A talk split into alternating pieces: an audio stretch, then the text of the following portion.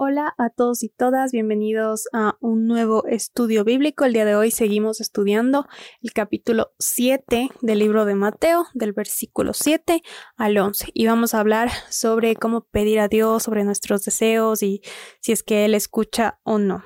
Y como siempre voy a contarles un poco de cómo Dios me fue introduciendo el tema. Y es que esta semana he estado pensando mucho en eso, en si es que Dios me escucha, si es que no, si es que le interesa lo que, lo que yo tengo que decir o mis deseos. Y la verdad es que siempre pensé como que sí le interesa a Dios, pero en mi oración y en la manera en la que yo pedía las cosas era muy superficial. Como que no esperaba en realidad que Dios me responda, sino solamente le decía, este es mi deseo y, y ya, lo que, lo que quieras ya, como sea. Pero me olvido que a él sí le interesa escucharme. Y esto es lo que estos versículos me mostraron y de una manera más profunda de cómo en realidad a Dios sí le interesa lo que le pedimos. Así que vamos a comenzar orando para que Dios nos hable. Gracias Padre por esta palabra, Señor. Gracias porque tú eres grande, tu palabra es viva y eficaz, Señor. Y tú sabes que cada uno de nosotros tenemos nuestras peticiones. Te pido, Señor, que nos muestres lo que tenemos que hacer con respecto a lo que deseamos, Señor, si es que te lo tenemos que entregar y cómo tenemos que entregártelo todo, Señor. Te pido, Dios, que tú cuides a cada una de las personas que están escuchando, que los bendigas y que el Espíritu Santo esté ahí para que haya ese entendimiento. En el nombre tuyo, oro. Amén. Comenzamos leyendo el versículo 7 al 8 que dicen, Pedid y se os dará, buscad y hallaréis, llamad y se os abrirá, porque todo aquel que pide recibe, y el que busca halla, y el que llama se le abrirá. Leyendo estos versículos pensé en cómo Jesús estaba rodeado de personas que tenían muchas necesidades, y no solamente las físicas, sino también las del corazón. Había muchas personas que necesitaban esa aceptación y ese perdón, y ser escuchadas y, tener esa esperanza en Dios, en que son recibidos por Él y escuchados por Él. Y muchos sabían que Jesús ayudaba, que Jesús sanaba y que Jesús hacía que las personas cambien, entonces estaban ahí para escucharle. Y como Jesús sabía eso, y también conocía cómo las personas entendían en sí el carácter de Dios que era soberano, que Él hace su voluntad. Aquí Él nos muestra cómo Dios también nos escucha, como a Él también le importa nuestras peticiones. Y como vimos en los capítulos anteriores de la oración, a Dios le interesa también hacernos partícipes de lo que Él va a hacer en nosotros. Aquí Jesús nos muestra que debemos darle nuestros deseos a Dios y como también nos muestra nuestra relación con Dios, cómo debe de ser, que no se trata solamente de pedirle, porque aquí hay unas palabras claves después del pedirle. Él no es un genio de lámpara, no es para que nos cumpla todo, sino más bien es una relación, es una relación cercana. Y como dice el versículo 7, pedimos, pero también buscamos y lo llamamos.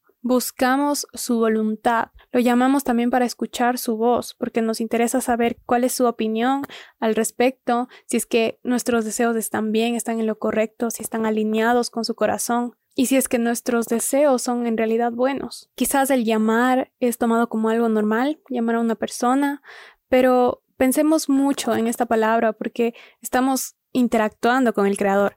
Entonces llamamos algo mucho más grande y eso es lo más bonito, que él abre las puertas a pesar de que es algo que es inimaginable y que uno diría como no podemos alcanzar eso tan grande que es nuestro creador. Dios nos dice sí, llámame, yo voy a abrir la puerta. Nos permite encontrarnos con él.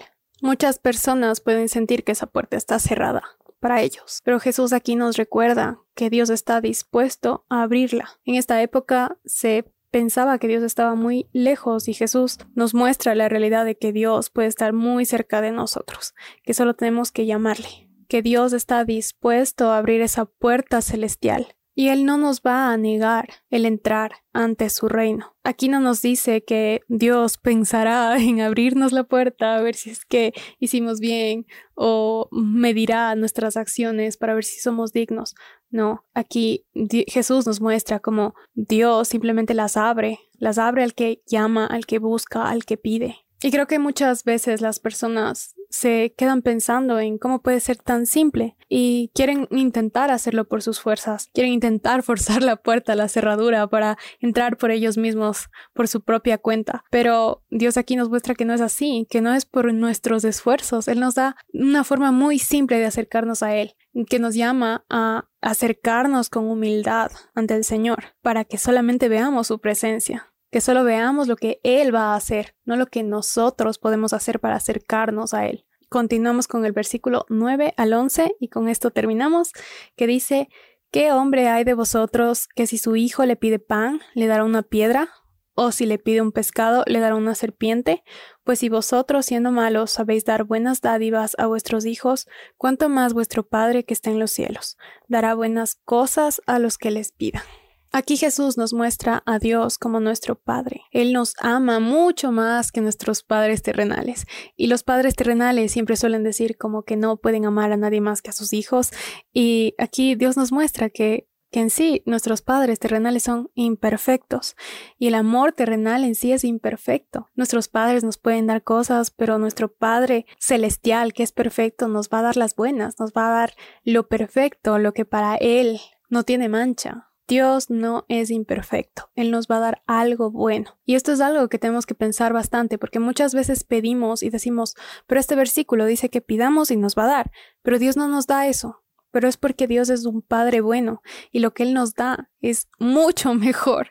No es que no te, no te responda y no te dé lo que le pides, sino que Él sabe que lo que te da va a ser algo bueno y si es que tú pides algo que te va a hacer daño, tu Padre bueno, tu Padre amoroso, que conoce todas las cosas, que sobrepasan nuestro entendimiento, no te va a dar algo que te va a dañar, te va a dar algo mucho mejor, algo bueno.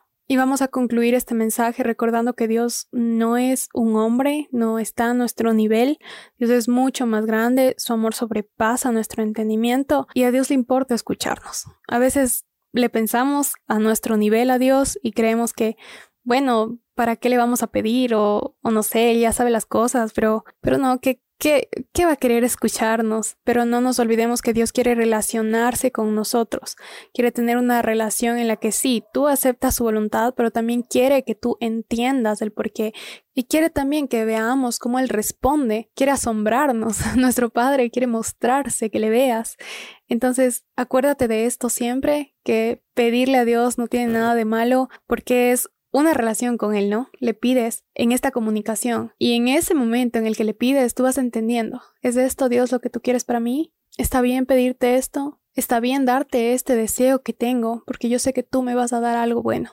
Tu respuesta va a ser la mejor. Y así es como terminamos el estudio, fue un poco corto, pero es algo en lo que debemos meditar para acordarnos cómo tenemos que acercarnos a Dios y que tenemos que hablar con Él y entregarle nuestro corazón, entendiendo su carácter y, y abrazar ese amor que tiene con nosotros, para que luego podamos compartir cómo Dios ha respondido nuestras oraciones, dándonos siempre lo mejor.